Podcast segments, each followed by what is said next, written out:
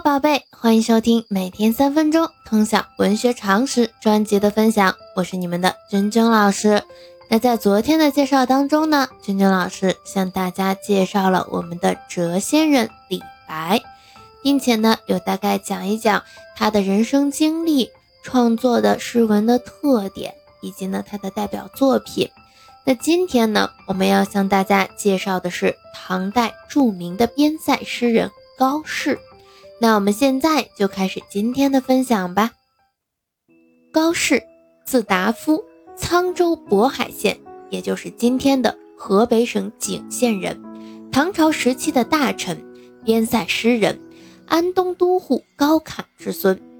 作为著名的边塞诗人，高适的诗意境雄浑，情调苍凉，与岑参并称高岑。与岑参、王昌龄、王之涣合称边塞四诗人，著作有《高长世集》二十卷。高适的诗题材广泛，内容丰富，现实性较强，主要有以下几个类别。我们重点讲的是成就最高和数量最多的类型。他的诗成就最高，当属边塞诗，代表作品比如《燕歌行》《塞上》。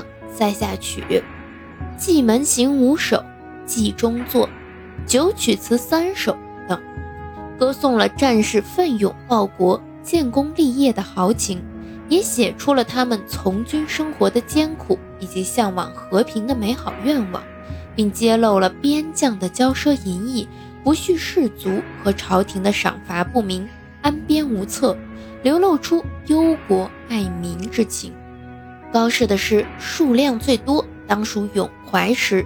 他的思想比较复杂，往往书写一种怀才不遇、壮志难酬的忧愤，对现实有所不满。此外呢，他的作品还有反映民生疾苦的诗。这些诗比较深刻地揭露了统治者与广大人民之间的矛盾，真实地写了广大农民遭受税赋。徭役和自然灾害的重压，对他们的困苦境遇表示同情。他还写过一些赞美良吏的诗，从仁政思想出发，提倡轻徭薄赋，在当时也有一定的进步作用。同时呢，高适也写过讽时伤乱诗，大多呢是指斥弊政，对统治者的骄奢淫逸有所批判。还有一些诗作于安史之乱后。对政局流露出忧虑和愤慨。从诗歌的创作风格来说，雄浑悲壮是高适边塞诗的突出特点，雄壮而浑厚古朴。高适少孤贫，有游侠之气，曾漫游梁宋，躬耕自己，加之本人豪爽正直的个性，故诗作反映的层面较广阔，诗旨亦深刻。高适的心理结构比较粗放，性格率直，所以其诗多直抒胸臆或加叙加意，较少用比兴的手法。